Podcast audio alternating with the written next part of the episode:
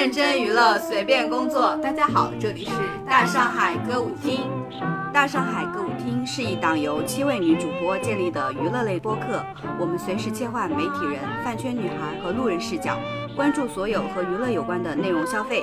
欢迎关注我们的官方微博“大上海歌舞厅”后台和我们留言互动。有兴趣的听友还可以微信搜索英文字母 D S H S Z D，也就是“大上海是真的”这六个字的首字母，添加大上海管家张嫂进群，和听友们一起畅聊八卦。大家好，我是康熙快走才开始看《康熙来了》的老袁。大家好，我是非康熙十级学者，只用康熙配饭的秦五爷。然后今天我们有一位请来的嘉宾，他是我的朋友。大家好，我是收集了超多康熙表情包的韩子。这是我们 Y 世代系列的第二期节目，因为之前算是一期。然后想到 Y 世代其实有一个对于我们来说还蛮熟悉的综艺节目，就是《康熙来了》。虽然很多零零后其实不太清楚，但是我觉得《康熙来了》对九零后和八零后来说应该是。那个时候的一个主流娱乐方式吧。嗯，我觉得就是内地刚连上网的那一批青年用户，就是都会对康熙有比较深的情感，因为那个时候就是他在两岸三地都比较火嘛，甚至那个海外华人圈。我想知道，就是你们当时上就是看康熙的话，是他在电视上有播放吗？还是就是必须得通过互联网才能看？互联网没有电视，他从来没有在电视上播过。我最早看的时候也是土豆网。就是在土豆还存在的，你知道土豆我？我知道，我用过。因为韩子就是比我们要年轻很多岁，所以我们怕他不知道。啊，就是《康熙来了》是蔡康永和小 S 主持的一档谈话类综艺节目，相当于在他存在的那十年是台湾娱乐圈最兴盛的时候吧。嗯，然后他其实也相当于从一个侧面反映了华语娱乐圈的一个变迁史。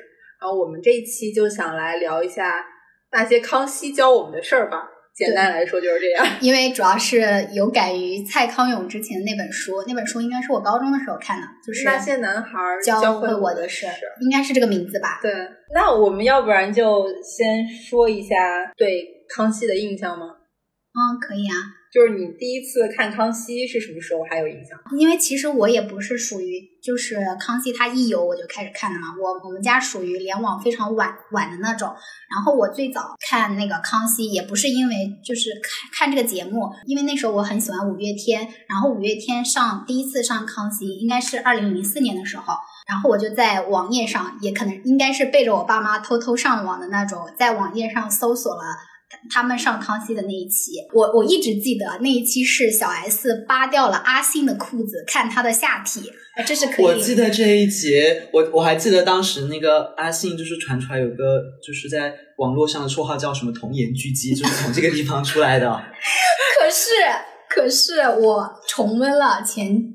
段时间，因为要录节目，我重温了一下。虽然 B 站已经把它剪掉了，但是结合上下文，它扒掉的是怪兽的裤子。哦，这样。我刚刚看了这个片段，是怪兽的裤子，对不对？因为到康熙他快要结束的那一年，不是全部做的是回顾特辑嘛？有一期他们就在，就是最后一集，蔡康永和小 S 回顾了小 S 对男嘉宾的咸猪手合集，其中就有这一段，就是是。是怪兽的，不是阿信的。对，然后当时呃，小 S 的理由是，连罗大佑都让我看了，你为什么不让我看？然后，然后怪兽就真的信了。然后他不是看过之后吗？不知道他们讨论什么，就是说，呃，小 S 好像就亏那个怪兽说，你还真不穿内裤啊你，然后什么的。因为怪兽就是他不穿内裤嘛，所以他就可以，他看到之后就可以。就可以直接看到，然后他说：“可是你不是说罗大佑也？”他说：“屁嘞，我骗你的啊，你也信什么的？”然后我当时就觉得他们好可爱。当时我喜欢五月天的时候是比较喜欢阿信嘛，因为那个年代就会觉得阿信就是他们自己也说啊，说阿信是王子的那种形象。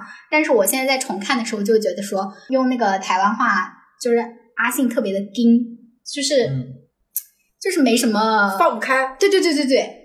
但是那个像怪兽啊、石头啊、玛莎啊，还有怪婴啊，他们就很好玩。然后尤其是怪兽跟那个石头就很很好被那个小 S 拱上去，就是用现代话来说，就是综艺效果很足。对对对对对。而且当时觉得怎么会有这种节目，就是直接扒人家的裤子看 看人家那个，然后就觉得很震惊。我第一次说实话，我真的不记得，但是我记得大概是高二的时候吧，因为因为我之前是没有手机的，我爸爸妈妈不让玩手机，嗯然后后来家里买了电脑，我就偷偷用，就是忘记是在看什么杂志还是在看看什什么东西的时候，就听到有人提到这个节目嘛，就《康熙来了》，然后说这个节目很大胆什么之类的。后来我就是好奇，就是看了一下，然后发现小 S 讲话就是确实比较犀利。印象比较深的一集好像是当时看他扒那个吴彦祖的裤子，然后是扒裤子，我们对，两个然后然后我在想，怎么会有这样的主持人？好大胆，好喜欢，然后我就去看。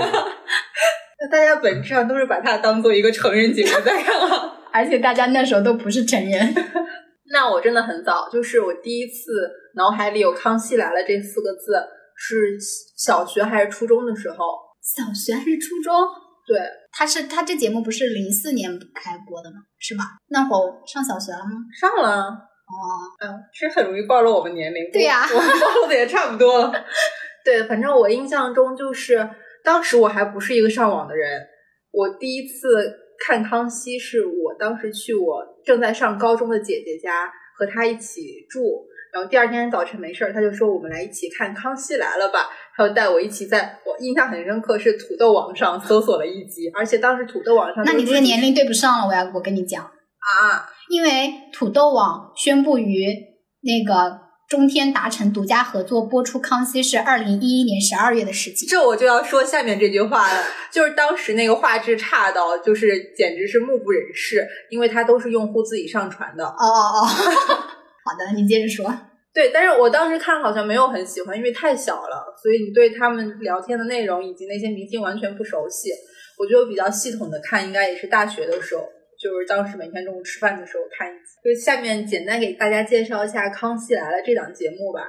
就它其实是一档台湾中天电视台王伟忠策划的一档访谈节目。然后他最早其实是先找了蔡康永来担任这个节目的主持人，然后是蔡康永答应以后再推荐了小 S，因为好像在此之前蔡康永曾经上过小 S 的那个娱乐百分百。嗯，当时他们的节目最初命名的是奇怪十点钟，所以我在想，是不是因为它这个时间段还蛮晚的，所以比较偏向于成人节目。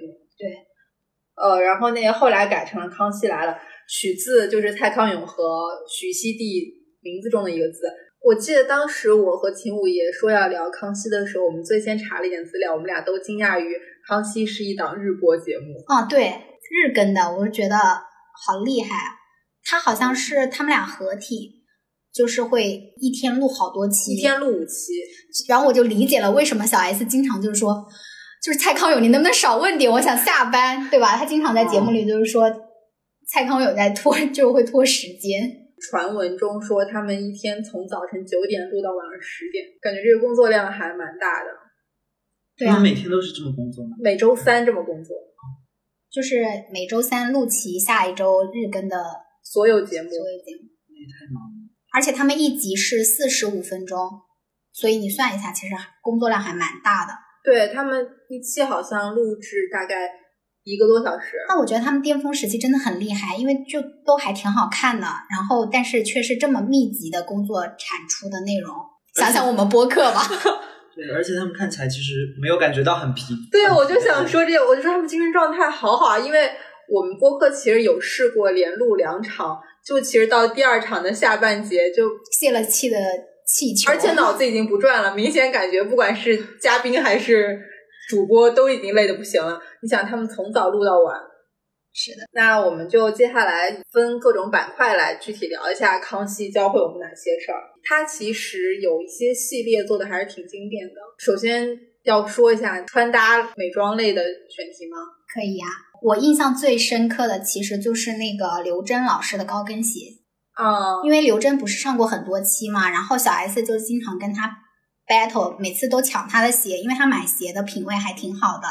呃，小 S 就会说这根本就不配你啊，这鞋子写了我的名字什么什么之类的。我印象非常深刻的一期是他带了一双黑色的那种高跟鞋，是露背、露脚背的那种，然后但是脚踝处有一有一圈那个流苏，就是那种哦，我有印象，小 S 是不是穿上那双鞋然后跟他跳那个国标舞？对对对，然后它那个流苏上面，它不是那个流动的嘛，晃动的嘛，它好像那上面还有图案什么的。就是他们不是有很多那种美鞋系列的分享嘛？就是有一些人的鞋子真的让我不知所措，即使是在我小的时候，就还没有接触过时尚的时候，依然觉得挺丑的，就就不是我的审美。但是刘真老师的那个高跟鞋有很多，即使是现在看来，它依然是很时尚的那种。然后我想到的话，其实也是刘真。然后我印象比较深的那一集是，应该是大 S 去当了主持人，然后比谁的鞋多，或者看谁的鞋的那个挑鞋的品味比较好。然后当时我记得那一天大 S 穿的应该是一双裸色的高跟鞋，然后然后我记得就是大 S 在那一期贡献了一贡献了一个我非常爱用的表情包，说我知道你是我的信徒。你没有看过这一期？你是我的什么？信徒哦哦哦，看过，我看过，而且我还知道他那一双就是大 S 穿的那一双高跟鞋的好像。是有铆钉的是吧？对，是那种粉粉，就是粉裸粉裸。对对对，然后我当当时那一期还有一个我我同样也很爱用的表情包，就是厉害的我很努力的他。有没有有画面感了。我知道这一期，这一期好像除了刘真，还有殷琦。殷琦还是是名模。嗯，我一直有一个疑问，就在于他们每次请很多模特都说是名模，这个名的根本不知道是谁。哎，但是我但是我知道那个殷琦后来有在大陆生活快乐大本营，你没有看到吗？没没有。因为我我就是小时候就是看很多综艺，然后发现 发现就是我是看了先看了《快乐大本营》，后来我在看《康熙》的时候才知道那个殷琦之前是上过《康熙》。哦，啊，那他还来内地，就是短暂的发展了一对，，但我完全不知道。对，我再穿插一句，你们知道那个郭书瑶，嗯，啊，她也上过那个《快乐大本营》。那我知道啊，这样。郭书瑶现在发展很好哦。是吗？但我以为他已经退圈了。没有，我不知道他最初是以什么身份在康熙活跃我下。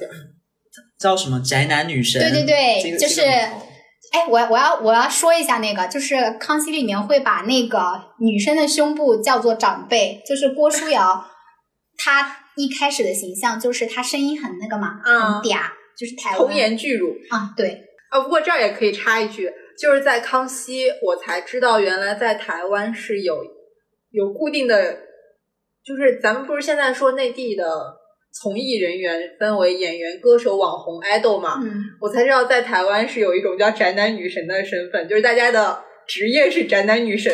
对那个职业的名字就叫宅男女神吗？我不能这么就是说，评比吧，对他每年都像嗯，他们不是说当当时就好多年前有个流行说法，说他们在什么部落格上啊，对对对。评，选评选出了什么什么女神，那跟虎扑女神是不是？好像还不太一样，就是他们我们这种是完全民间的评选嘛，他们那个可能还是相对于成产业链的，因为如果你是宅男女神的话，会出那种卡片，就小卡，然后小卡有一群人会集小卡，而且这些小卡你们没有看过吗？就是有一期呃班杰，你们记得吧？听过不？就是那个神神叨叨的那个，他喜欢漂浮什么的那些。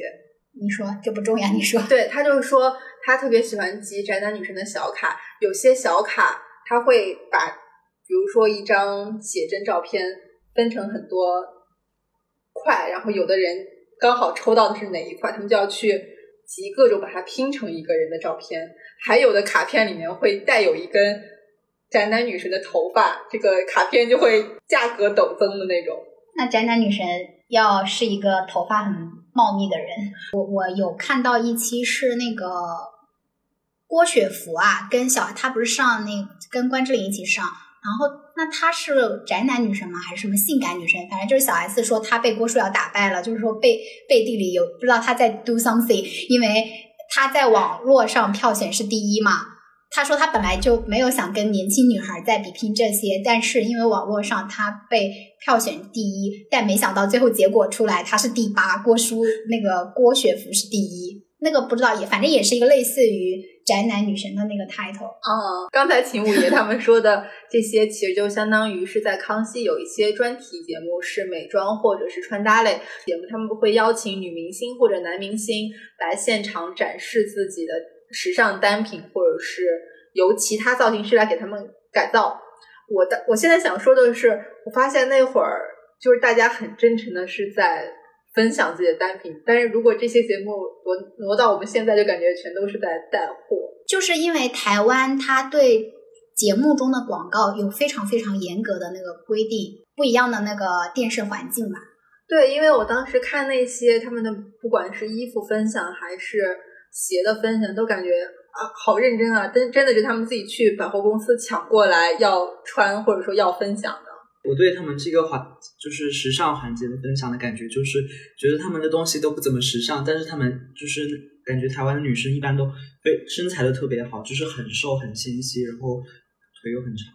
我觉得小 S 穿的还都挺好看的。小 S 早期就是小 S 早期其实没有很好看，就是如果用一个我不知道这个话说出来会不会就是有冒犯到别人，就是用现在的话来说，就是会有一点抬。但是她在应该是一零年以后吧，就是超美，就是好美啊！而且那个界限好明显，就是零九年的节目和一零年的节目就是分水岭。对对对，小 S 后面穿的也就是真的蛮好看的，而且她的高跟鞋除了呃蔡康永给蔡康永宣传的那几双，其他的都很美。我觉得这儿一定要说一下蔡康永那些鞋，丑丑死了，要给他那个吗？就很丑。但是我觉得他的他的鞋子，我觉得他不一定是为了好看，我觉得他的鞋子可能就是他那些服装都是为了好玩。我们不是在说蔡康永他的穿搭不好看，是蔡康永后来不是有设计一款他自己的品牌的鞋子嘛？然后那个鞋子就是请了各大女明星为他站台和带货，然后小 S 也有穿，然后我觉得他设计的那些鞋都非常的丑。非常离谱，就是很夸张的那些大 logo。我记得有一双鞋，高跟鞋是在鞋面上，左边写着 L O，然后右边写着 V E，然后贴满了水晶，是不是？你那双鞋好像是他送给张杰和谢娜的婚鞋。对，就是那双。隐约隐约有点印象。就真的很丑，你看一下，还是渐变色的，然后贴满了水晶，然后上面有 L O V E。我记得当时好像呃，蔡康永那双鞋还在。内地应该是也是引发了一波追捧，就当时我姐都说想要买，就是他们当时认真的是认可蔡康永的设计的，我都不知道他的审美是不是被这个节目带偏了。你刚才提到说那个小 S 早期穿搭非常台，我其实觉得很多在康熙的女艺人都会给大家留下这种印象，就说她本人很台味，或者是感觉是正统台妹，就。但是他们这种风格，你能形容得出来吗？我觉得也挺难形容的，只可意会不可言传。我觉得就是一种土洋结合的感觉。对，就是嗯，他他可能就是本人是很用心的在穿搭，然后觉得很洋气。你知道豆瓣有个小组，那个小组名字叫“精致土 ”，我觉得就是有一种这个这个味道。是的，在说到这个“台妹”这个词，就会怕有冒犯到嘛，然后就想说它到底是个贬义词还是？中性的词汇，然后就看到了，其实“台妹”这个词是根据，就是从“台客”这个词延伸来的，而且它最开始从《康熙来了》这个节目开始流传出来的吧？好像是说当时那个五五六六小 S 在主持康熙的时候，不是经常也会嘲，就是嘲笑本土的土味嘛？然后在节目里面公然嘲笑过那个五五六六，就说他们很台。然后你想一下，确实很台，对不对？五五六六那个团体就是演什么《爱情魔法师》那一那不是五五六六，那是幺幺八三。啊，那五五六六是什么？反正他们有重合吧？前辈的。反正但他们有重合，是不是？他们没有重合吧？我觉得五五六六的名字是我小学和初中听的，但是幺八三就是更晚一点。这期节目还记得呢，就是他们问小 S，呃，不是小 S 问他们，就说为什么你们这个组合名叫五五六六？然后不知道是。哪个团员就是说他说，因为老板在那个跟别人喝酒，然后说五五六什么的，然后就说哈，那你们叫五五六六吧什么的。然后，然后我们接着说回来，就是说他们在节目里面就说那个五五六六很抬嘛，然后就受到了一些非议。然后这个时候蔡康永就觉得这种词就是能够引起大家管，就是讨论嘛，是一个不错的词。然后他就想要把这个词衍生到节目里面来。然后就做了相关的节目，结果效果就特别好。就是他们之后可能就是请了一系列这种类型的，就比如说从什么台中还是什么屏东那些地方上来的一些呃人来参加节目，然后结果效果很好。呃，后来五五六六不是又不是五五六六五百，他们都是五字辈的，还出版了一个音乐专辑叫《台客出来台客摇滚百万惊险集》，然后就引爆了那个风潮吧。他们自我觉得台客是跟什么港仔啊、纽约客一样的一种表达一种自我文化，是一种文化复兴的那种概念。然后台妹是从台客这里面引引申过来的。哦，啊，对，我印象有一首歌叫《我爱台妹对，我知道，》，热狗的，对，跟那个张震岳，他们好像在内地哪个节目有唱过，对吧？但是现在这首歌是不是被封了？然后为什么？是不是因为它可能在歌词里面会用词有一些露骨或者怎么样？反正这首歌好像听不到了。那这个节目其实还是引发了很多文化现象的讨论。我觉得关于台客和台妹这个讨论还挺有价值的。对我当时觉得还挺神奇的啊。伍佰还说过，他说在他眼中，蔡康永就是典型的台客，小 S 就是典型的台妹。伍佰自己说的啊，不是我说的。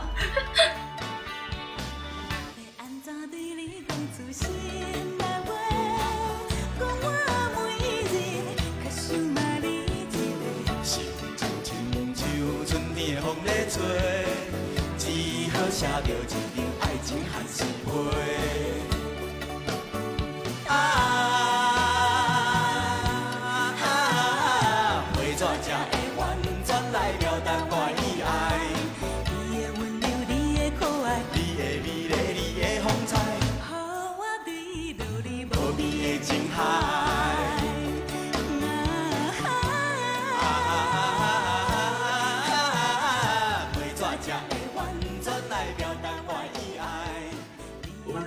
考了一下，就是我又想回到一下那个服饰的问题，就是我因为我觉得就是台湾那边就是他们可能受日本文化的影响比较大，然后日本的话。他们不是有什么什么涩谷辣妹风吗？因为我觉得嗯就是他们当时那个穿衣的风潮，可能跟我们以前说的非主流是比较 偏向的。然后我觉得他们可能是把这种东西再挪挪用成了一个我们可能平时比较能穿出门的又好比较好接受的东西。你们想一下，他们那个色彩的饱和程度，然后他们的发型什么的，会不会觉得其实有点像那种涩谷辣妹的那种对感觉？而且他们很追求，我觉得那个年代的《康熙来了》里面的女艺人非常追求浓密的眼线和对，眼睫就正好跟他。们那个对很像，所以我觉得可能有一点点关系。对，我觉得他们还挺推崇日本那些流行文化的。一方面可能是就我们理解的日式是什么可爱啊，或者怎么样；嗯另一方面，你说那个涩谷辣妹风也确实影对他们影响很深。因为我刚才脑海里浮现的形象是那个女艺人，你们记得吗？就是她后来被说卖假包，丁小琴，丁小对，就是她，她很典型，有没有？因为我记得有一期好像是丁小琴穿着一个呃豹纹的上衣还是怎么着，她下面穿的是一双丝袜，上面有各种猫咪图案，然后这个还被小 S 大赞说你这个 穿的特别那现在是不是复流行回来了？你们知道有个游戏叫 QQ 炫舞吗？我觉得，我觉得我现在突然脑子里突然想，这他们里面的游戏里的衣服是不是都都是根据这种那边的那些时时尚的流行元素？是的，嗯真的蛮像的。因为刚刚说的都是，呃，相对来说比较那那个点的例子嘛。但其实我印象中有有几位台湾艺人，他们的穿搭其实就是有影响到我，就是我会觉得非常好看。一个就是那个许维恩的姐姐许露儿，我超喜欢她。她在大陆互联网也非常知名，是吧？嗯，对，就是她有一期是跟许维恩一起上那个节目，然后大家就介绍说这是许露然，然后我就注意到了，其实他更早有上再上过一期，但是我是从那一期开始注意到的，我还非常那个，就是从网络上网络上扒了一些他的保养秘籍，就是什么，我从那个我为什么就是非常注重防晒，就是我从许露儿的那张秘籍里面看到的，就是说他非常非常注意防晒，然后和补水，反正他说的他有介绍一些产品，但是我现在有点忘记了。但是他说，其实最重要的对女孩子来说就是防晒，所以我在看到那个秘籍的那一刻，我的人生就是非常注重防晒。然后他现在应该有四五十岁了吧，快，她但依然看起来真的二十多。对啊，康熙还有一个很精彩的专题是卸妆，嗯，我非常希望内地也能引入这个栏目，我觉得也会很精彩吧。但我觉得没有不行，嘉宾，因为他们他们，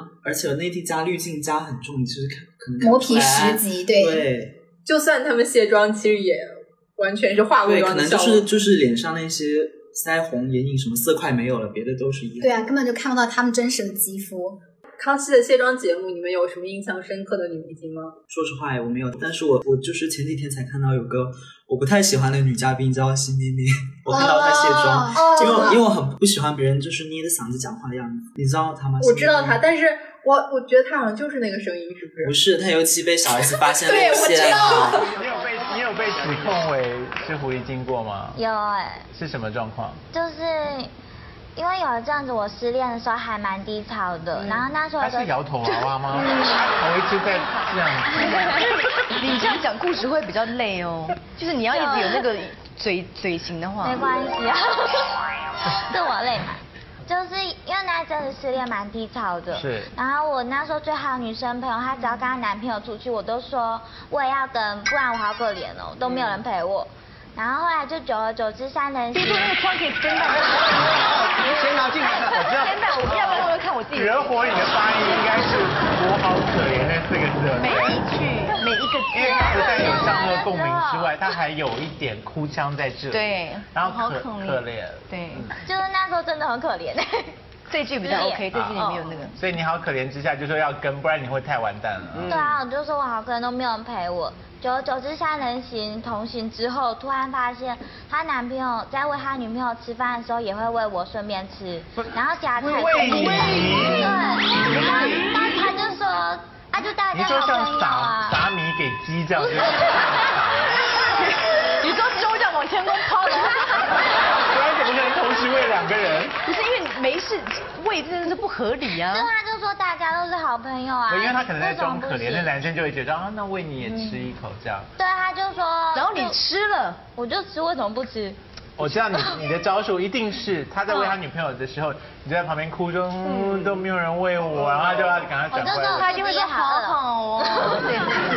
还不错啊，我也想吃哎，之类的讲这些你有这样讲话，吗？那那男生当然应该这样做啊。是吗？可是还不用喂我啊。那那女生有没有说，那你不会自己吃啊？没有哎、因为是很好的朋友就没差。可是后来久而久之，就是会变成她男朋友凡是以我为主了。就是就是康熙有好多那种女嘉宾，没有啊，就是就是那个那个嗓子位置突然变调，然后康熙有好多好几位那种女嘉宾，就是她一开始说话就那种很嗲很嗲，对，然后就是不知道被小 S 突然激到还是怎么样，然后就恢恢复正常嗓音，就不是啊，没有啊，就是这种。对，而且他们就是哎，不能发视频，真是太可惜。就是他们卸妆就卸妆嘛，本来没有什么没有什么问题，他们卸完以后非要装作好像啊我是谁，我在哪，微信微信是什么，就是这种什么都不懂状态。我觉得他们卸妆就是很真实，然后就还挺挺好。我觉得他们卸妆很不是作作弊哎，因为他们有的人会可能会把粉底什么卸掉，眉毛还留着，然后美瞳他们几乎都不会摘掉。美瞳也要摘吗？卸妆？嗯我觉得要摘的。我觉得要摘，美瞳要摘，近视眼镜可以不用摘。对啊，你你戴美瞳，就是我觉得你戴那些就是无色，然后然后让你为了让你看清戴的那些是很合理，但是你要是放大瞳孔什么的，no no no。但是我要说的是一个正面的例子，就是郭采洁，就是他卸完之后跟没卸一模一样。那我说的也是这样的例子，林依晨，啊，我看过，我知道。我觉得他们俩真的差别不是很大。我要说的不是不是要夸赞郭采洁，就是她完全不一样，而是她以前不是呃就走在台湾走那种小清新路线，然后是这种齐刘海嘛，啊，然后她卸完之后就完全不一样。然后小 S 就说就说她这来根本没意义，骗通告费嘛。然后小 S 就说你能不能把刘海，就是因为你你们知道，就刘海对女孩子来说其实很重要的，啊就能不能让她把刘海就是掀起来嘛？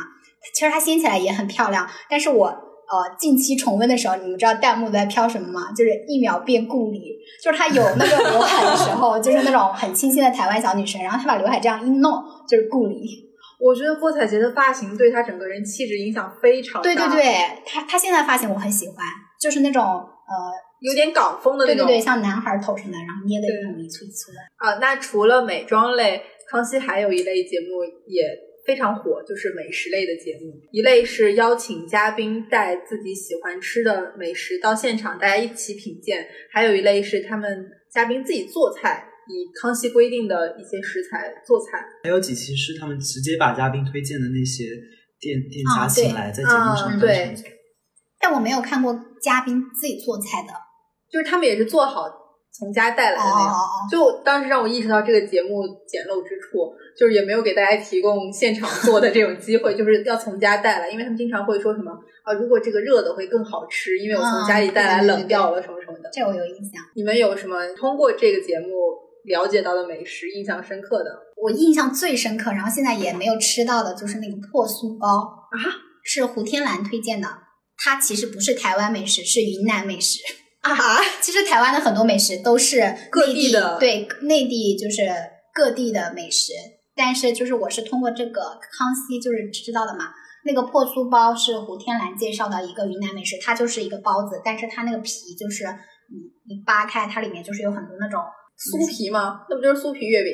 不是酥皮，它是软的包子，只是它打开里面可能就是有很多孔或者怎么样什么的，然后它就是包子，但是我很爱吃，呃，不是我很想吃，我看他吃的，而且他因为他们每次不是嘉宾来推荐，然后小 S 还有其他嘉宾就要对他进行品鉴嘛，然后就是收获了大家的一一众好评，然后其中有一个名场面，就是因为蔡康永跟小 S 他们其实，因为他们要吃比较多嘛，每个嘉宾呢他们都会吃，然后里面有一个场面就是吴天来介绍了这个破酥包之后，蔡康永一直在吃那个包子，然后所以加深了我对他的好奇度。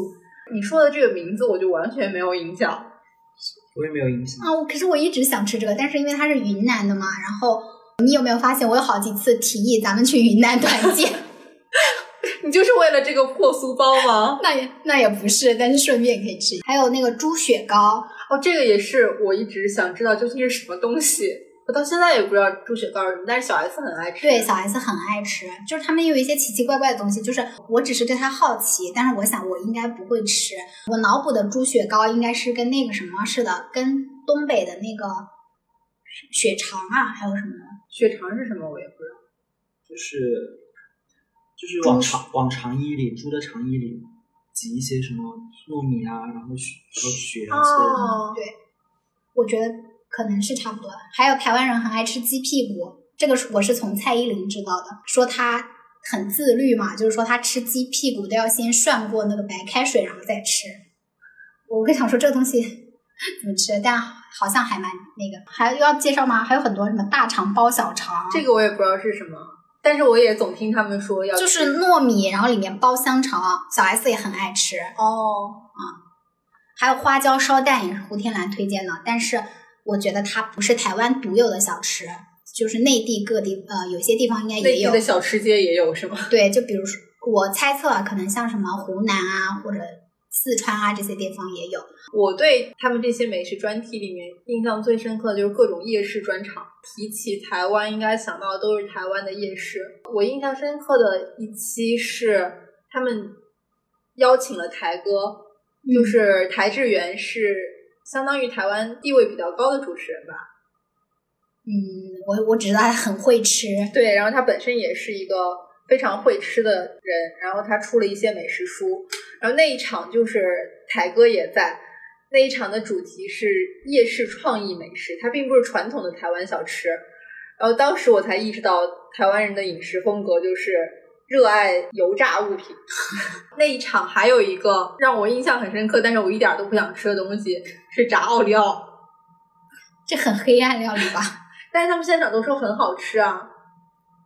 这就是我后面要说的。我觉得康熙的美食就是现在看起来就没什么好吃的，除了我推荐那几个，我觉得应该还不错。说实话，我对就是他的美食专题都没有什么特别的感觉，因为我觉得他们提到的食物，其实在各地都有差很很类似的做法，可能说它的某些小细节不一样，就可能可能什么湖南是油炸的呀，台湾那边是什么嗯蒸煮之类的。我觉得，因为我看的比较多了，我感觉他们经常在推荐一些什么烤肠里加了什么东西啊，我觉得就是就是我刚说对非大肠包常非常非常日常的东西，就是因为我觉得他们就是不太有一种很特色的做法，像比如说你想到像北京烤鸭，你就会想到北京，因为它名字就有北京了。然后你想到腌笃鲜，可能就会想到上海。然后想到太湖三百就是苏州，因为他们都有一个呃非常传统的一种做法。我觉得台湾的那种就是把各地的所有东西混在了一起。我觉得这就是历史原因吧。就是眷村那些人，对对对他们可能就会带去自己比比较哦家乡的那些东西，在当地开个摊儿，就是在康熙上，他们对美食就是介绍非常夸张。转圈圈。对，我要说就是这个，就是有一期那个 好多期，对，有，但是第一次好像转圈圈，就是因为那个台志源他带了一个三明治，然后说那个三明治里面有一个什么呃鸡蛋，那个，然后他吃起来就非常非常的嫩什么的，然后他还按头小 S 吃，小 S 一开始的态度就是说三明治而已，到底能好吃到哪里去嘛？然后那个台志远就呃按头他就说。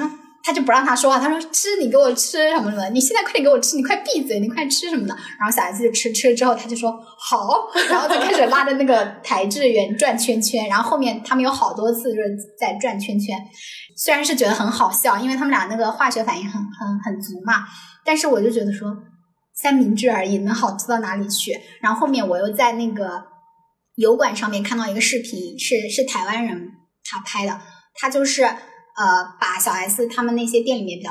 就是他们推荐过那些比较都吃了反应一遍对，都吃了一遍，然后其中就有那个三明治，然后就是一般般三明治都有好吃到哪里去？就是他们很夸张。接下来这一类就是感觉会有很多故事的，我以为你要说会有很多渣男渣女出现，就康熙还有一些经常到现在还被广为传颂的一些专题，比如说绿茶婊鉴赏大会啊，或者怎么怎么样，都是来自于康熙的情感类专题。情感类专题其实它有时候会散在不同的节目里面，就比如说什么妈妈类啊，或者什么什么类，但比较集中的是爱情诊疗室和康熙调查局。然后在这些栏目里面，他们会邀请很多通告艺人来讲述自己的感情故事，或者大家一起来为另外一些台湾当地的艺人进行评分。比如说，在座的各位，哪些是你未婚最想娶的人啊？或者说哪些是你眼中的好媳妇啊？这种评选。那我想插一句，基于我们现在的意识，我觉得你刚刚说到就是有很多什么绿茶婊鉴赏那个嘛，就是在一些视频网站上，其实有很多这样的 cut，但是其实康熙里面也有很多男的很很绿茶、很渣、很什么的，所以这个绿茶婊指的就是是不分性别的，然后希望有一个词可以 就是中和一下对对对，就没有在只是在说女生的意思。而且康熙他可能本身就是一个时代的产物，他当时看问题就很有局限性。对对对，就我们现在只是单纯的来讨论一些其中发生的故事，关于他的价值判断，我们就晚一点可以专门讨论一下。对，我觉得康熙有一点让我非常敬佩的，就是他可以让那些呃在座的嘉宾跟他们说很多家里面发生的事儿。坦诚相待是吗？对，就是那个尺度大到，如果我是当事人，我会有点接受不了自己的事被所有人议论，或者说在这么多人面前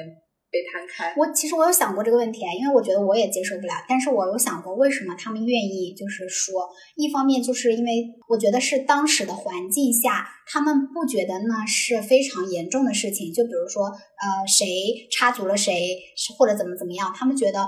开放的这样一个环境，就是对于性别就是没有那么严苛吧，就是他们对情感没有那种自我的那种不知道怎么说，反正你你懂我那个意思吗？然后另一方面就是他们作为通告艺人嘛，就是肯定就是要越精彩越博出位，才会越得到那个节目的青睐，或者是说转台王或者是对锁台王。对对对 我们可以先讲一下，刚才在开录之前，我们三个人一起看了一段《康熙来了》知名那叫什么品茶大会吧，就是有一个非常知名的故事是发生在一对夫妻和一位单身女青年之间的。就这个男方叫屈中恒，应该是台湾当地的一个演员或者是主持人，然后女方是因为作为他的妻子的身份，成为了一名台湾的通告艺人，就大家称呼他为屈哥老婆。没有了自己的姓名。对，就是这种身份。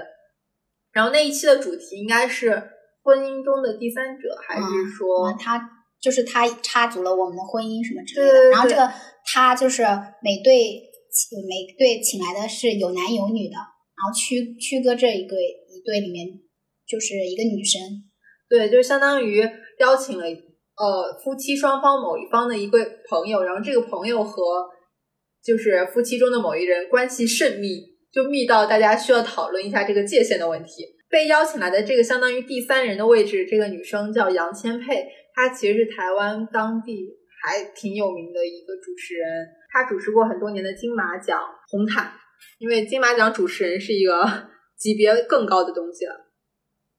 然后这个故事就是说，呃，他和男方屈中恒关系非常好，好到女方失恋了，要每天打电话相互就就安慰吗？还是怎么着？安抚他，对啊，然后还有给他就是送手表什么的，然后小 S 都难以接受，因为他觉得男生送女生手表是一个非常就是有特殊含义的一件事。然后还有什么？呃，他们哦，就是 Vicky，就是他老婆嘛，生病，然后那个屈中屈中恒却和那个杨千霈在北京吃喝玩乐什么之类的事情。然后还有一个事情，好像是他们三个人去看舞台剧，然后那个杨千霈要求男方坐在两个女生中间，对，就是诸如此类的行为。好好，算了算了，以后大家不要做朋友，这样很累。我真的觉得无可哭了，哎呦，怎么这么极端嘛？所以，所以你今天我真的没有做什么事情，还要这样被教。曲哥，曲哥，曲哥怎么办？怎么办？再请他安慰他这个是怎什什么情况？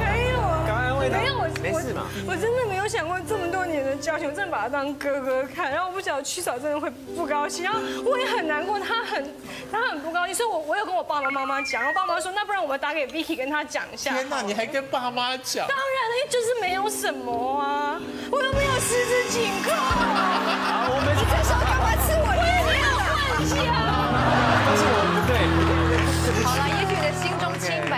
人家老婆就是不开心了，你就还是要老婆的心情还是最重要。慧妍呐，对不对？我跟他的大女儿很好啊。好了，我我觉得杨千霈在节目里哭这件事，我跟你讲会使 Vicky。Vicky 会气死。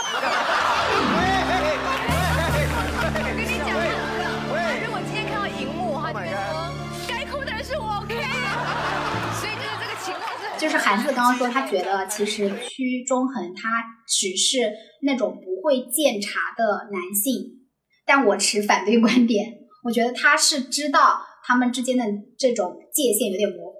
虽然杨千霈嘴上说什么哥哥，但是就是屈中恒也知道杨千霈不会跟他怎么样，但是他就是非常享受两个人那种暧昧的关系，就是一个一个中年男人身边有一个这样年轻貌美的小姑娘，就是每天对你跟你就是这种暧昧的这种情绪，我觉得他作为一个中年男人是非常享受在其中的。然后他也知道他老婆生气啊，要不然他为什么在送那个杨千霈一只手表之后又不送给他老婆一只？因为这个事件，杨千霈其实在豆瓣八组什么就很很出名，就说他是绿茶婊。对，那那段时间好像就是大家对绿茶婊的这个概念非常的就很盛行吧，就是什么贱婊啊什么之类的，有的没的。我印象很深的是那个史丹利，哦，他知道吧？是就长得非常普通的一个网络作家，是吧？啊，对，我就想说他的书是怎么卖出去的，他就长得很普通。然后他分享了一个故事，是说，嗯，他跟他女朋友在谈恋爱的这个进行过程，就是跟他女朋友在谈恋爱的时候，有一次他女朋友。呃，说他要回老家几天，因为家里有事嘛。然后他在他女朋友现任女友不在的这个时候，就约，因为他们就说约美眉就出去喝酒，喝酒完之后，然后就在他家过夜了嘛。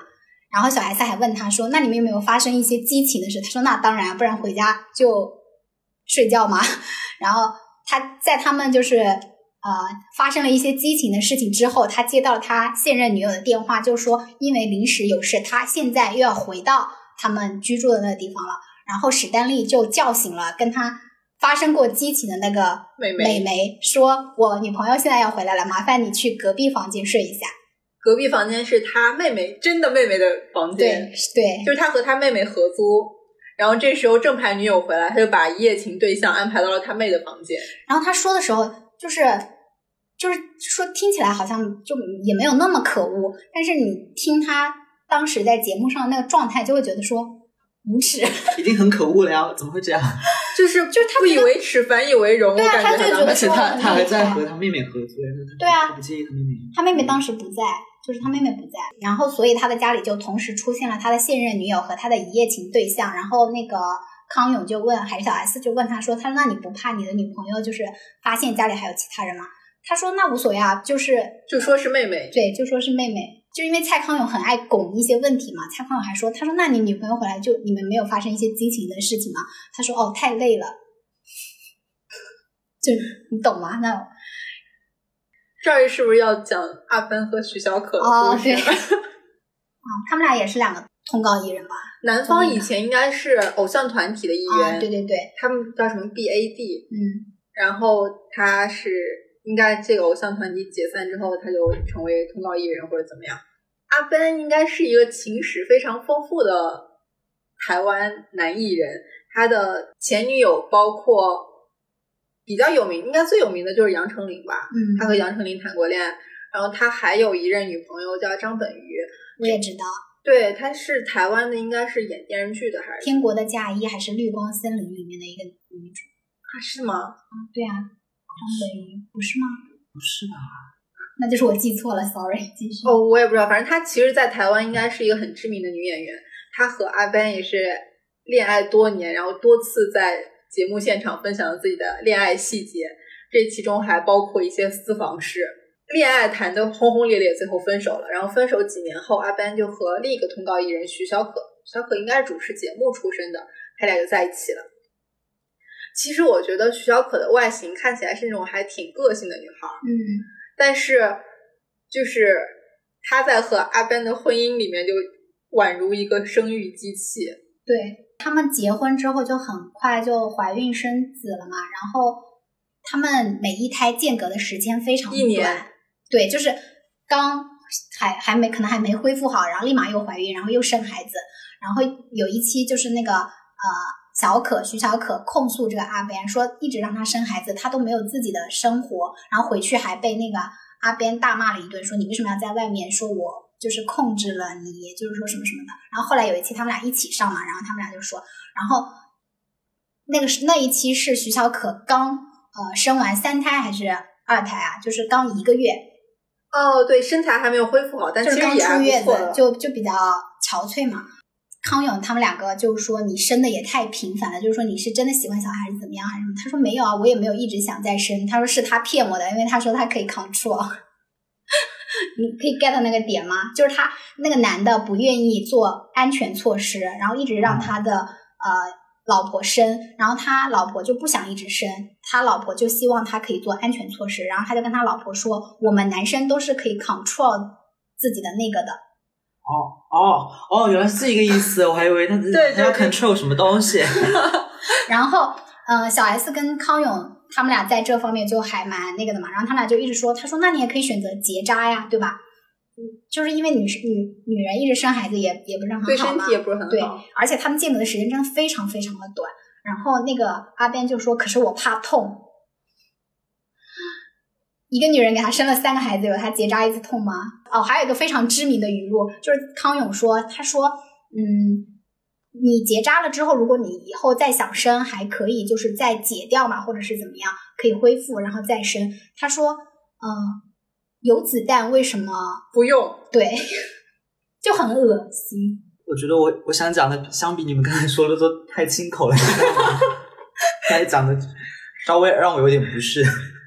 我印象比较深的是，就是我记得有一期是请了很多男嘉宾，我忘记那一期主题是什么，然后还还请了那个曲家瑞，然后当时康永、啊康永是问他们说，你看到你的女朋友妆对妆前妆后差别很大怎样？然后然后就很多人说的很夸张，说一定会被吓死的啊，可能半夜睡醒了分不清他们谁是谁怎样的，或者以为旁边有个陌生人，然后曲家瑞就就怼他们说，你们以为自己是谁啊？别人什么眼睛大眼睛小，跟你们有什么关系？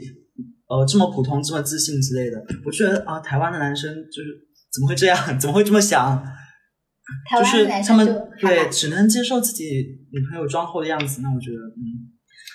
就是他们描述的那种，就可能像《了不起的麦瑟尔夫人》里面那个麦瑟尔夫人哦一开始的样子，就是说凌晨呃四点就要起床化妆。对，不能让呃不能让他尊贵的本体看到女朋友没有化妆的样子，要在他们睡之后才去卸妆，要在他们醒之前就化好底妆那种。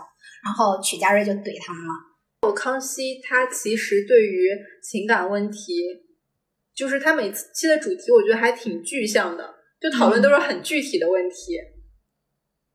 比如说，他们会讨论呃男女爱情中什么最大的谎言是什么啊这种，就是呃，当时我觉得比较新的一点是，在我眼里，即使是通告艺人，其实也是明星。嗯就大家会让明星来讨论自己生活中很普通的事情，或者很具体的事情。我觉得康熙在这方面做的还挺好的，可能和他是日播节目有关，就因为他们需要足够的选题，所以生活或者情感生活的各个角落都能顾及得到。嗯，而且他们这个节目定位从一开始也就是以呃犀利，然后大胆著称的嘛，所以他肯定在制作方面有这种考量。他确实很大胆，因为它中间有一些选题，即使到现在放出来，大家还是觉得很大胆。我觉得最有代表性的那个同志天菜那一期，啊、对我超我我超觉得超喜欢，因为它好好笑，就是现在里老他们也太敢说了。里面可以播放那个语音，就是那个你先介绍一下那了对，现在先介绍一下那期的形式吧。啊、他应该是选呃选了一些男艺人，就是身材很好，也有不好的，好像中间就呃选了一批男艺人坐在台上，然后邀请了应该是路人同志，然后来评选说看脸或者看身材这些艺人里面哪个是你认为的天菜。然后那期就是大家发言都很真实，非常大胆。有一个人好像说什么 non stop 三天三夜，是不是？那个当面的访问了哈。好。我的第一名会给高廷玉，因为你也知道他这样顶级的大闸蟹，一生吃不了几次，所以如果能有机会吃到，Why not？他很壮，然后我可以被他扛起来丢到床上。高廷宇这个身材啊，不管配上任何人的脸，应该都非常可口。你看他这个腹肌，还有那个胸肌，是感觉很想要跟他发生点关系的。他的子弹肌的线条是远远赢过祖雄的，只是我觉得他，嗯、对我来说，他脸型真的太萌甲了，就是有点 bad boy 感。就是他可以很温柔，然后对你很性感的这样子，呃，占有你，但是可是感觉私底下就是只要不听话，就会给你两拳。呃，高庭宇吗？他感觉就是像细长型，我比较不喜欢。虽然看起来很 man，身材也很好，可是表情看起来像一号阿姨。因为我觉得他的胸肌的形状非常好看。我会觉得高婷也蛮性感，因为我喜欢大胸部。你看他这个身材真的是非常的冰冰的，而且感觉他就是手很丑，又可以扛这里。哦，我愿意跟他说，我是从台北到屏东，non stop non stop 三天三夜，老板我要请假。那一期就是特别好笑，特别好笑，然后那些人的发言非常真实。对，而且那你们还有印象那期请了哪些男嘉宾吗？我记得祖雄啊，哦还有厉晴天。哦，对，厉晴天好像后来有来内地参加一些综艺节目。嗯对对我也只记得这两个，因为我觉得这两个比较帅。如果大家有兴趣的话，可以去搜一下，就叫“同志天菜我记得就是平时虽然他们讲话尺度很大，但是不太会被屏蔽掉声音。那一期我记得就是有很多就是那 BBB 对那些路程路人采访的时候，经哔哔哔。就其实这儿可以延伸一个问题，就是也是我前一阵儿在想的，因为我觉得康熙他经常在探讨男女关系和婚恋关系的时候，我觉得他们视角都非常传统。就比如说他们会对于什么女生什么时候该结婚，什么时候该生孩子或者生儿子什么这些，都有非常明确的取向吧。因为你有没有觉得在节目里面很多人都会对生儿子啊、嫁给有钱人啊这些，就比较推崇或者怎么样吧？”。呃，从这个节目来看，就是台湾的女生会有刚刚就是老袁说到的那两个方面非常根深蒂固的思想，就不管你是小小艺人或普通，还是像那种呃徐熙娣这种所谓嫁入豪门的这种人，他们都想要生儿子，然后还有就是嫁入豪门嘛，然后还有他们的男性普遍表现出来的就是对女性的极度轻视以及物化。我有注意到，就是有有一期我看的特别生气的，就是有一期是请了很多婆婆跟媳妇去的，然后那一期是说，嗯 就是他们里面有探讨一个问题，就是说新年的时候媳妇能不能回自己的老家，然后那一期就是明明很多就是很多很多女性，她们就说自己以前结婚以后是就是新年的话一定要先在自己的那个丈夫的老家过，就是他们当时其实就是心里其实也有抱怨，但是他们成为婆婆以后也会不允许自己的媳妇回老家。这不就是我们内地的那句话吗？就是什么我觉得那句话就让我非常的不爽，就是说等你媳妇熬成婆的时候，你就知道我是怎么想的。好像意思就是说，当你变成婆婆这个角色的时候，你也可以像我一样去欺压，或者是说以身份来压你的儿媳，然后让她做一些曾经你也不想做的事。当他变成了权力的拥有者的时候，他就变成了施暴者、加害者明明对他明明当初也是那个受害者。我觉得这个里面我也可以举一个那个例子，就是我印象很深的有一期是康熙专访那个张清芳。张清芳可能很多人都不知道她是谁，其实我也不知道。但是就是他们介绍，因为这一期是她退隐演艺圈之后回归的一个演唱会的宣传嘛，然后里面就介绍说她是非常厉害，就是相当于台湾歌后的那种，而且好像根据一个排行榜统计吧，她在一九八九年到一九九八年的十年之间，就是她的销量一直都是排名非常高的那种，是绝对的那种歌唱界的一姐。但是她在零五年的时候就是嫁给了一个香港富商嘛，然后她就退圈了。然后他呃这那次上康熙就是就是相当于一次复出吧，就是要开一个复出的那种呃演唱会，然后他们就呃来这专访，他有邀请一个他的好朋友，应该是造型师还是什么的。呃，一个男性，就是一开始他们就是小 S 就有问他婚姻生活怎么样啊什么的，他一开始就是有在说啊、他觉得挺好的呀，就是作为人人父，很还还蛮幸福的呀之类。然后他那个造型师朋友就拆他的台，就说她当她老公不在家的时候，她就会打电话给他说，呃，拜托你能不能到香港来陪我玩，机票啊什么酒店我都可以帮你出，我在香港实在是太无聊了，就可见她就是豪门生活并不好过。对，而且然后小我我觉得从小 S 问他也能看出来小 S 的豪门生活吧。小 S 就问他说：“那你有呃，就是每天早上需要早起陪你丈夫吃早饭吗？”然后他就说：“当然需要啊，我每天早上六点半到七点起床，然后陪我的老公吃早饭。”觉得他生活的非常的憋屈，一点也不像一个歌后。对对对，然后蔡康永还问他说：“嗯，那你回台北开演唱会，要不要跟你先生请假？”张清芳说：“当然啊，而且还要看时机讲。”就是我觉得有一点非常妙的，就是呃，蔡康永问他嘛，他说：“那你跟他讲的时机是什么？”其实张清芳自己知道，就是他说的一句话，我觉得就非常反映了，就是他明明知道自己当下的处境以及他原本拥有什么和现在失去了什么，她就跟她丈夫说的是：“如果我今天不是张清芳，当初你也不会看上我。”就是她明明知道当初她的事业是多么的红火，给了她作为一个呃独立女性，或者是说她她所拥有的资本，但是她又因为嫁入了豪门而失去了自我。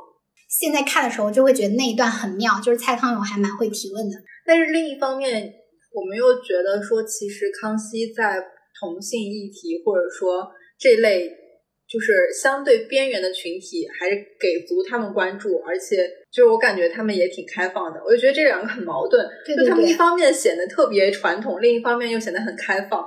我觉得是这样的，他们对待女性是以苛刻的、严格的一套标准去要求的，但他们对待性别是开放的、包容的、多元的，是不是这样？我觉得也有道理，就是呃，可能性别对他们来说更像一个议题，对，但女性就是自己本身。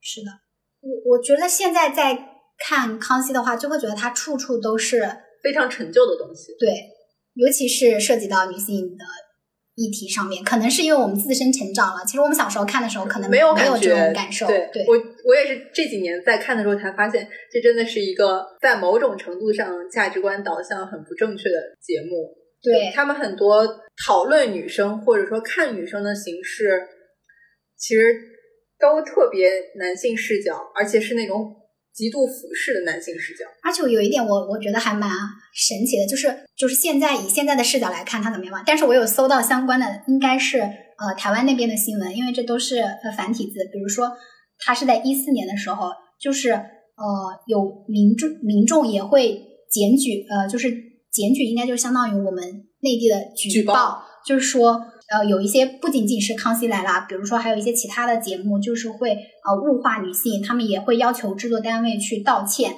然后，嗯、还有他们的一些相关的论文就会以从《康熙来了》为例去讲性别意识的一些东西，就是我有搜到很多相关的论文，以及他们当时收到的一些检举对，因为一四年就会比较偏后一点了嘛，可能当时他们就已经意识到了这一点，这也是我我有在想说，这是不是也是这个节目很难再做下去的原因？包括后来跟他呃，就是那种同类型的节目嘛，也就没有什么声浪，应该也有关。我另外还想就在想的一点是，呃，其实是从从那个同志天菜那一期，就从他们在评论同志或者男性的身体这些方面，我在想说，他们是不是某些时候在讨论同性议题的时候，其实也是一种男性凝凝视。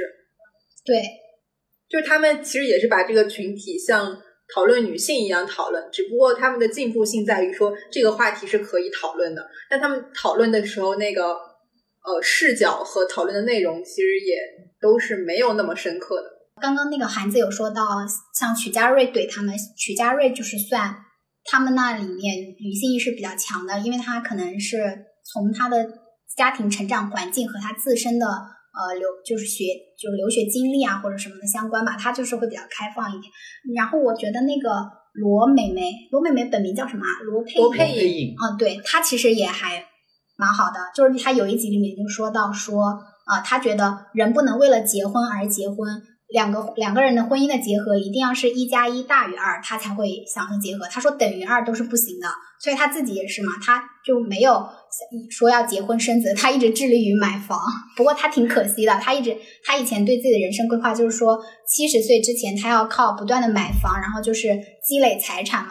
然后七十岁之后，他就要带着小鲜肉们去环游世界。但是他在五十九周岁的时候，就是因为就是不幸身亡了嘛。就还挺可惜。我记得他在康熙有一句很经典语录，他说：“反正长得丑了也会出轨，长得帅了也会出轨，对对对为什么不找找个长得帅的 对，罗妹妹有好多这种经典名言，就是像韩子刚刚说的这一句，其实我们后来在网络上有广为流传。对，那么他还有一个广为流传的就是，就是康有问他说：“那你有没有想？因为他自己也是就蛮有钱的嘛。他说：那你有没有想过要嫁入豪门？”然后罗妹妹就说：“我自己就是豪门，我嫁哪门子豪门啊？”但其实这句话最开始是他说的，但是现在流传的是范冰冰说的。对对对，但其实是他。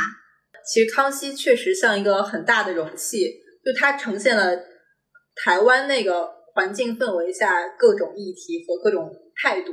对，我觉得他比较那个的点就是他的包容性，就是他什么都能聊。对，就是他的议题真的非常丰富，而且能够参与到这个话题中的人也非常多。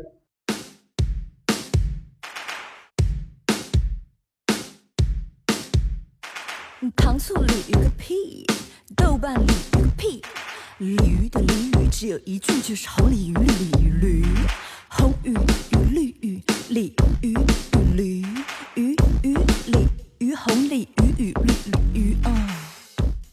啊，那我们接下来有一个小环节吧，我们还是像之前古装剧那期一样，准备了一些小问题来互相问答一下。那请五爷先，我先啊，因为我不知道问那我题的难度。先吧。好的，因为你准备比较多。那我先来第一个问题，你们知道康熙收视率最高的三期是哪三期吗？你查资料了，应该知道吧？我不我猜同志天才有一期，我猜最后一期，No，给个提示。不知道，给个提示吗？呃，有一期确实是在节目快要收掉的时候的。范冰冰啊，不是，啊，当时也引发了非常大的娱乐圈震动。最后几期没几个人啊，不是最后几期，是最后一系列。不知道。这个事件应该能想到、啊。你说吧，我们对他讲评一，下。名场面太多了。这是第这是第三名哦，第三名是小 S 与黄子佼大合体。哦，忘哦这了，个就是这个。我刚才本来想有有想到这个，但是嗯，那倒数第二期，这期好像比较难猜，可能我们三个也都没看过。我看过啊。你确定吗倒数？第二期，哦哦呃，我是说收视率第二这期，哦哦，我以为你说第三那个。就是呃，这期是二零一一年，是蒋家后代蒋友柏现身。哦，我知道。太古早了。我一般看到这种我就会直接跳过，我没不喜欢，我不喜欢看这种。哦，我也不喜欢看，但是我有所耳闻，因为他就是小 S 吃他豆腐了嘛，然后因为他身材还不错，他就是蒋介石的曾孙蒋友柏，然后因为他身份比较特殊嘛，就引发了很大关注，而且他本身又是设计公司的老板，然后又外貌比较出色，对，嗯，真的很出色吗？我要回去看一下。就是那种社会精英的感觉。那下面就是收视率最高的这一期，有提示一下吧，猜一下吧。呃，小天王、小天后，蔡依林和周杰伦。啊，他俩没有一起上过。啊，这不是那个罗志祥和杨丞琳啊？我想的是那个谢霆锋。哦，不是，是罗志祥是对的，对不对？对，但是小天后不是杨丞琳，对，蔡依林吧？那就是蔡依林说他们打麻将什么的。对对对蔡依林发行了脱离周杰伦后的首支作品，罗志祥作为他的好友，他当时本身也非常红。我记得罗志祥有一段时间在台湾非常红。我来吧，我的很简单的，就是小 S 的姐妹淘里谁最喜欢给别人磨脚皮？大 S 啊，这也太简单了吧？对啊，简单吗？我怎么不知道？因为我才温习了那个他们一起上，就是姐姐妹妹一起冲那个，然后大 S 还说自己有一次给自己磨脚皮，磨到脚出血，然后 然后又去给那个那个吴佩慈，嗯，我发现大 S 保养的很细致，各种角落。对对。然后，然后第二个是 Melody 怀孕的时候被她老公说像什么？M M 豆。哎呀，你好聪明啊！你真的好记忆力。然后第三个问题是，殷琦在歌唱训练班的时候唱了什么歌让小 S 印象很深刻？我不记得名字了。很很类似。因为我脑海里有他那个歌，现在我想不起来歌名。都要爱。不是。新不了情。怎么又是你啊？每次都是你。我好想，我好想放一段他唱那个歌，我可以放一放。我今我是今天最大赢家。看来你最近补习非常有效。我军备好认真，你看你昨晚还卷我。他唱那首歌，我我真的听了太多次了。我已经开始笑了。痛苦的像是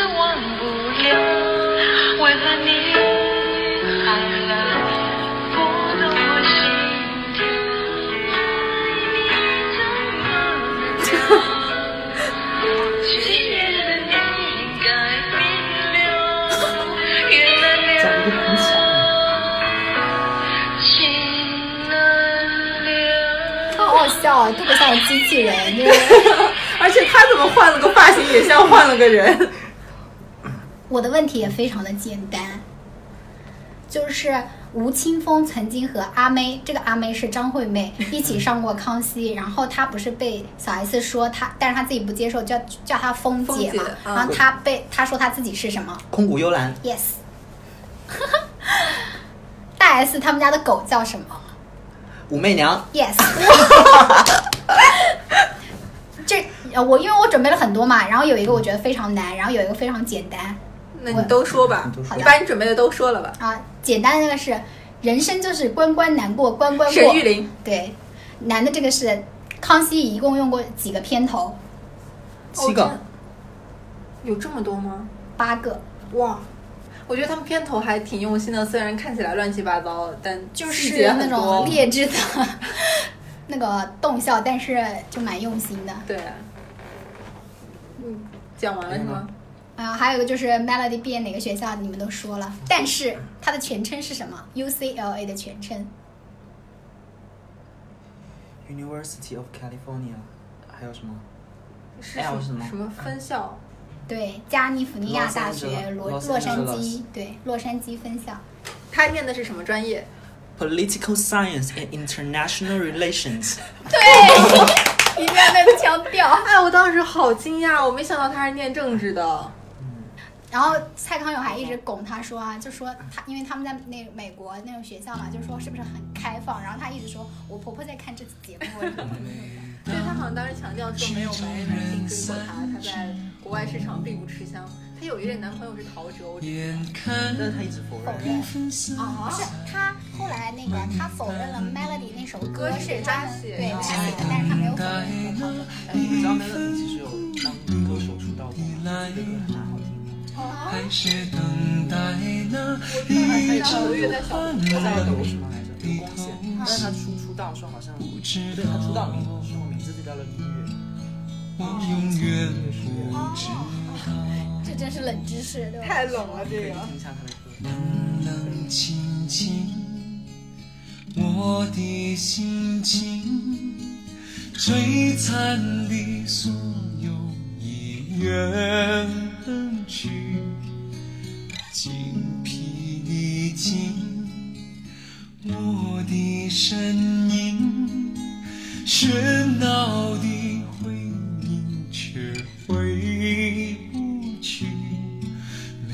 当曲终人散之后，眼看缤纷色彩变灰暗，我在等待那一份孤独的来临，还是等待那一阵寒冷的偷袭？不知道，我永远不知道不知道。